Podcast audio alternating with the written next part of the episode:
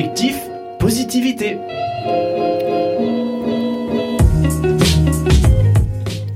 À l'approche de chaque nouvelle année, il est fréquent que nous nous fixions de nouveaux objectifs à atteindre. Malheureusement, il reste souvent de doux rêves, vite oubliés, voire inachevés.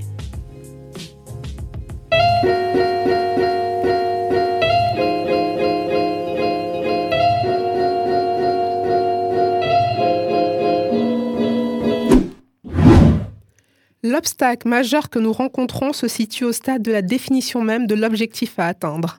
En effet, pour réaliser un objectif, il faut au préalable qu'il soit correctement défini. Abraham Lincoln a d'ailleurs affirmé qu'un objectif bien défini est à moitié atteint.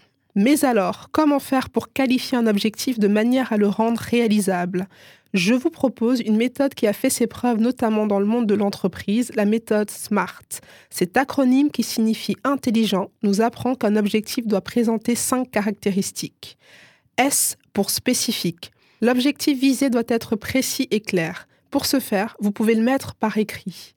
En effet, on ne sait rien avec clarté tant qu'on ne l'a pas énoncé par écrit. M pour mesurable. L'objectif visé doit être quantifiable de manière à pouvoir mesurer les progrès et évaluer les résultats. A pour atteignable. La barre doit être placée au bon niveau. Ni trop haut pour éviter la frustration, ni trop bas pour éviter l'ennui.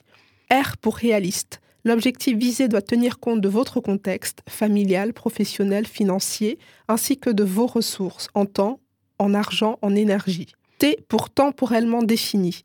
Il est nécessaire de fixer une échéance. Cela induit une responsabilité qui va vous motiver à persévérer. Prenons un exemple simple. En 2020, je souhaite commencer à épargner. Pour clarifier cet objectif, je dois préciser le montant que j'ambitionne d'atteindre à la fin de l'année et prévoir d'utiliser un livret existant ou d'en créer un pour l'occasion.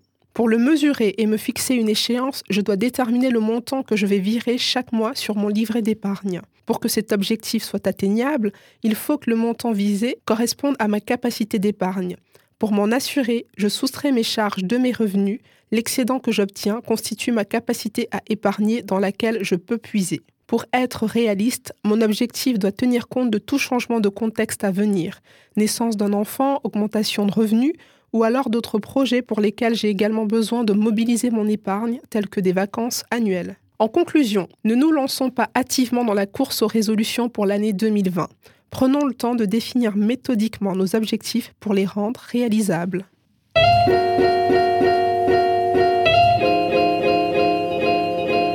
Objectif positivité vous a été présenté par Francine.